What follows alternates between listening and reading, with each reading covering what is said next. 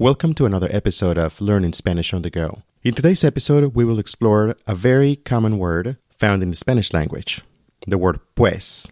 You may have heard it as a filler in a lot of conversations in Spanish. The word pues can mean a variety of different things. It can mean then. For example, tengo sueño, pues vete a la cama.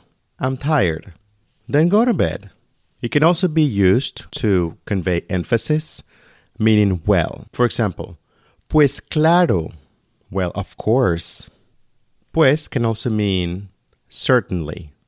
Pues sí, well, yes.